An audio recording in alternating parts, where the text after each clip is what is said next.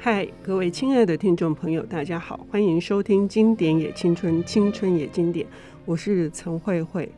在俄乌战争，我们都觉得即将可能会落幕的时候，又是峰回路转。在这样的情况之下，受苦受难的永远是一般的平民百姓，甚至会波及到邻近的国家。对于战争这件事情，可能这是一个世界整体的，也许是共业吧。哈，在台湾呢，我们一向熟悉呃日本的历史跟文化，哈，尤其是有一群迷对于日本的战国史，不管是在这个游戏上面、电影上面、动漫上面，甚至是历史小说方面呢，都有强烈的这个拥戴者。哈，今天我们要邀请的这位领读人是远足文化的副总编辑赖玉夫。裕夫呢，他做了一件呃傻事，应该是说他被迫做了一件傻事哈，就是在这样子一个出版并不是那么容易的呃时间点上面，做了一套高达是日本的话是将近七百万字，呃一万七千四百四百张稿纸，那如果在台湾的话。就是出估是五百六十万字这样子的传记，是德川家康的传记哈，所以我们应该要花比较多的时间来谈，因为它毕竟有二十六册，有二十六册之后变成是三卷。那我们要先跟玉夫打声招呼，玉夫好，慧慧姐好，大家好。这套书呢，辛苦你了，你这样做下来哈，你自己曾经想过，这套书它并不是全新的出版啊。它是再度在台湾呃上市，一定有相当的困难度。你可不可以把这个整个为什么台湾会两度引进这个大套书，你自己的观察来跟大家分享一下？这可以从很多方面来说了。嗯，那呃，日本的历史小说其实在台湾一直有很广泛的读者。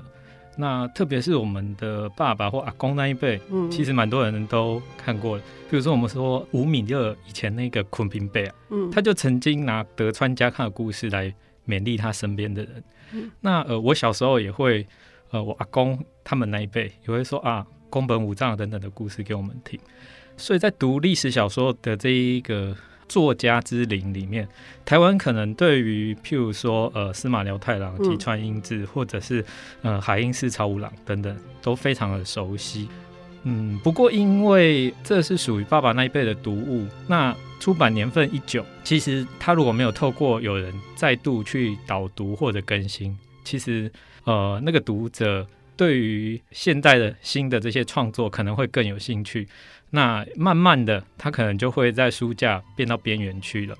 在这所有的作者里面，其实呃，我们今天要介绍这个德川家康的作者，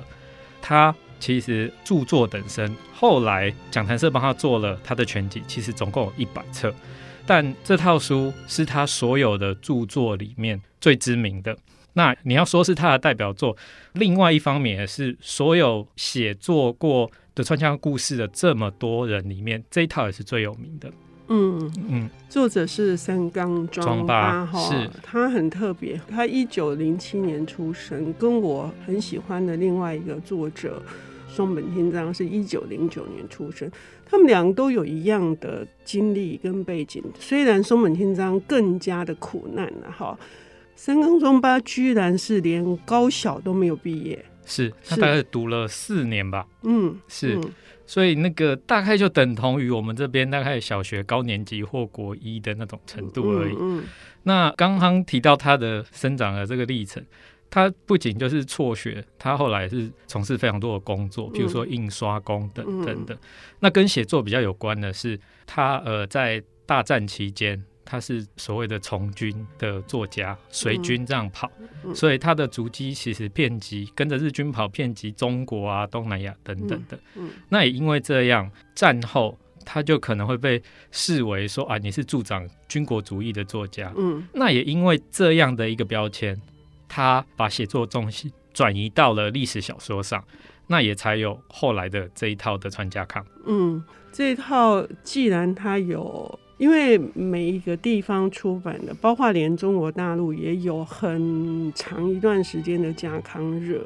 呃，是几乎。不只是一般刚刚说的，呃，年纪大的长辈读，事实上连大学生、高中生都捧着不放哈。那我们也知道，早年德川家康是当成了。类似经营管理学，因为当年日本崛起嘛，哈，日本第一这样的概念。那中国反而是在大概是两千年之后，千禧年之后，有一段时间的家康热。那三冈庄八写这一套书呢，是费时了多久啊？总共大概十七年。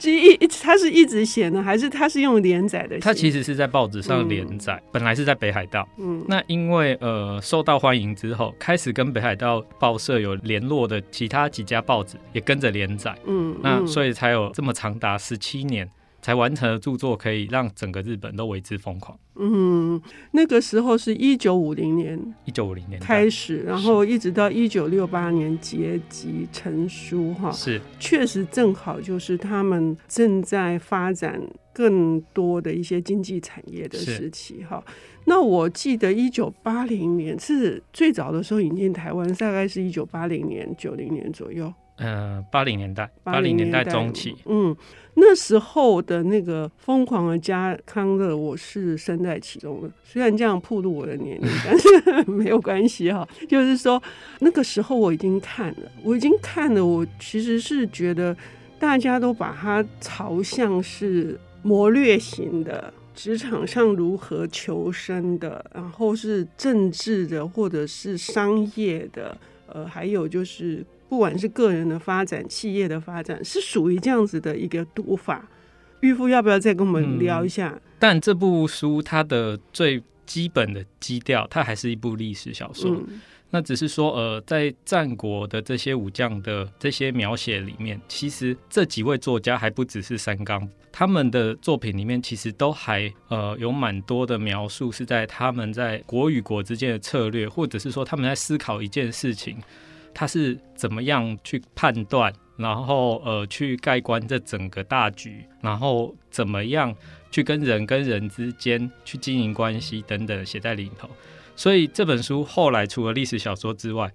它也被当作是哦，你政治方面，它可能是一个战略的圣经。所以有很多日本的政治人物是以这套书当做他们的自介。嗯，那另外就是在商业经营方面，他曾经有一度是呃非常多的企业，他的执行长或者是社长，他是要求公司的干部甚至是基层员工。能够尽量都读这一套书，能够理解到他们把会社跟会社，就是公司跟公司之间的关系，比拟成战国时代国与国之间的关系。那你如何在这中间透过这些外交的手段等等跟竞争，然后让自己能够屹立，然后并且得到最大的力量？嗯，其中有一个最重要的观点，当然是因为德川家康本人是从一个一无所有、没有领主的这个城主哈，等于是弱小到无以复加，然后他最后为什么可以取得天下，甚至能够带来开创了这个两百多年的江户时代的这个和平哈，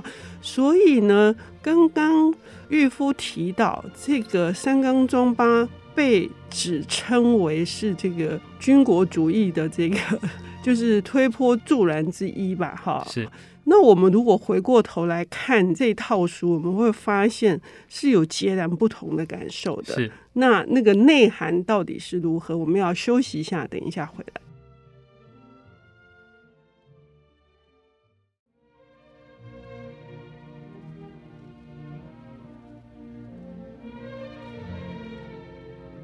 欢迎回到《经典也青春，青春也经典》，我是陈慧慧。我们今天邀请到的领读人是远竹文化的副总编辑，他现在呢担任一项艰巨的出版任务，是重新把呃三冈庄八这位历史小说巨匠他的代表作。呃，也是被讲谈社称为是镇店之宝。它不只是这样的，它应该是全日本的资产啊，文化资产。德川家康，呃，这一套书正在火热的进行当中，也在国际书展的时候推出了一到六册，所以他现在正还是如火如荼的在工作哈，抽空来上我们的节目。我们上半段节目提到说，三冈壮八在战争期间的随军作家的这个身份会引起一些非议，但是呢，德川家康实际上书写的内容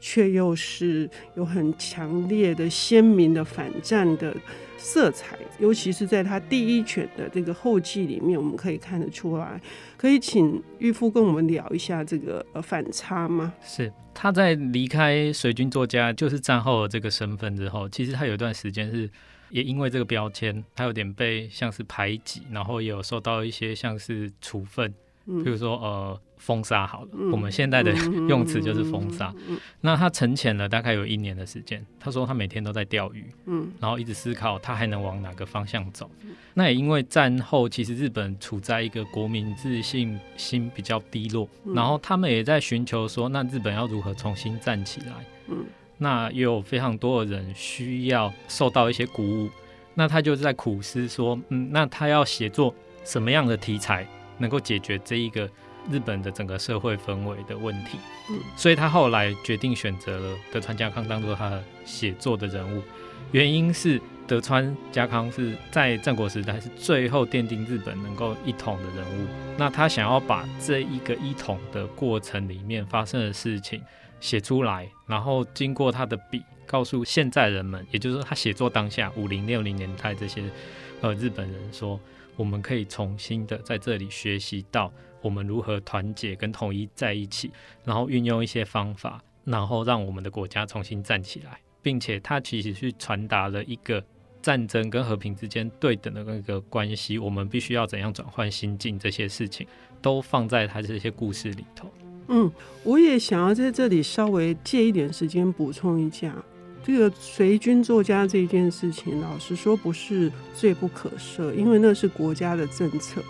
呃，像林福美子以浮云好著称的，或者是石川达山第一届得到芥川赏的作者，呃，他们其实这些随军的经历，反而促使他们有更多的反省。那他们对于人性跟对于他们的人类应该往哪里走，怎么样才是一个光明的？他们会从阴影当中走出来。我相信这个三冈庄八应该也是差不多同样的心境。那在这样子的写作之下呢，因为毕竟是历史小说，它同时要兼具史实，不太能够偏离史实。可是如果我们要读历史，我们就去读正史就好了。那这一套为什么会那么好看？好看到可以。二十六册，然后大家每天都追。那他的写作手法是什么？那他的他里面的风格是什么？嗯，当然就是说，你回到一个写作者的技巧方面，嗯、三冈当然是非常厉害的。嗯、他在我们想象一下哈，他花了十七年的时间，嗯、所以也就是说，他写前面的时候根本还不知道自己后面会往哪里去的可能性非常大。嗯、就算你有一些写作计划，要拉到十七年这么长的时间，其实是很困难的。嗯所以我其实也有读过一些资料，他确实说他在脑海里有一个基本的梗概，但其实那么并没有那么明明晰，就是。所以其实他也常常处在一个，就是我现在正要写某一个段落，那我要把这个东西写出来，那我必须要怎么布局？那他常常因为被时间追着跑，他也只能顺顺的下去，他并没有想太多。某个角度来看，我觉得他是天才，天才型的。嗯嗯、那呃，当然就是说，他会顾及到非常多的人物跟人物之间这些线段的关系，很像的关系，所以他才有办法去架构一个这么大的一个时代的整个布局。如果回过头来，就是说扣到我们刚才说的，呃，为什么他在那个时代写作这样的题目，然后以及我们为什么现在要读它，我可以提供一个数据，就是。当初台湾第一次出版的时候是八零年代的中后期，其实那个时候日本这一套书的销售量是一年可能就是五百万套、一千万套，也就是说，一九八八年、八九年的时候，它已经是一个五千万套的销售量。其实这个数据一直没有被更新，所以我们也不知道后面又发生了什么事情。嗯、直到呃近年来，日本又重新开始注意德川家康这件事，那大概就是两千零二十年、二一年的时候。也就是说，我们今年看到了大和剧，呃，德川家康，它其实是在二零年左右就已经企划完成。那其实那个时候那个氛围已经已经形成了。所以截至二零二二年，这套书其实目前销售量已经已经到六千三百万部。也就是说，呃，我们都一直印象它大概五千万部左右。嗯，它在近几年突然的销售量又拉高了，那代表这件事其实又被重新重视了。那嗯，我们可以来谈谈，就是说啊，那为什么大河剧又要拍德川家康？除了说大和剧，它每隔几年它又会像一个时代之轮，它又轮回了前面。除了这个理由之外，大概跟日本的整个经济环境还有现在社会局势是有关的。为什么波湾战争的时候一样世界有战争？可是这套书它只是被当做一般读物，它并没有掀起风潮。可是乌俄战争这件事在去年发生了，哎，这一套书那个大家对于和平的渴望跟战争的那边中间的这些心情上面的浮动，又让这套书能够重新的被看到。那跟着日本的整个经济状况，刚好让日本人这几年一直在寻求。呃，社会的各个方面的突破，或者是有一些困境，或者是人心上面的跌宕，这件事跟三冈当年五零年代、六零年代写作的某些社会氛围，其实是比较近似的，所以才会又有人诶开始重新读这一套书，然后有人会觉得这个时候来直播德川家康的电视剧其实是适合的。呃，我可以做一个见证哈，就是我在第一次读的时候跟这一次读。呃，虽然是目前只有六卷，但是在内容上面做了非常多的修改、修订，甚至有一些可能在原第一版的时候没有的，全部都补充上来的，以及在用词上面也随着这个时代，我们对于。历史上面的呃一些官制啦，或者是建筑名称啊、战役名称啊、武器名称啊，各方面等等，我们越来越熟悉，所以呢，这些也都补上去了。你们花了多少的精神做这件事？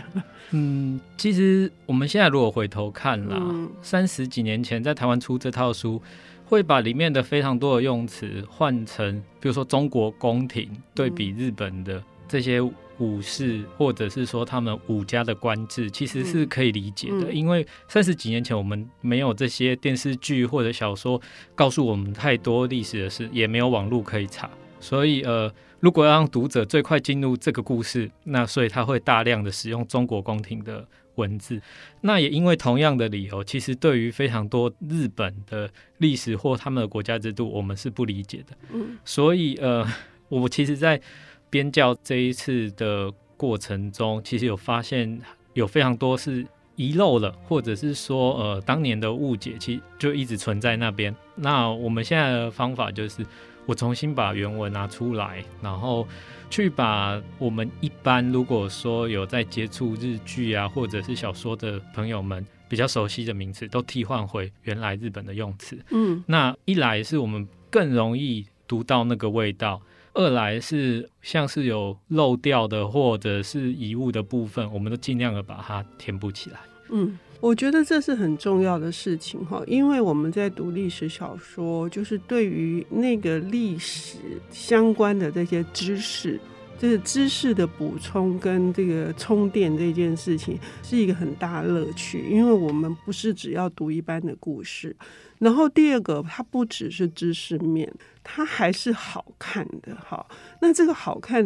应该是在人物的设计、对白以及景物的书写，然后这些全部融合起来，变成是，而且它每一节的篇幅都不长，这应该也经过特别的设定吧？好，是。是。那关于这个后续的细节，我们要在哪些地方可以看得出来？三冈庄八有刚刚玉夫所说的天才，以及呢，他这套书会带领我们到哪里去？我们下一集节目再见，谢谢玉夫，谢谢。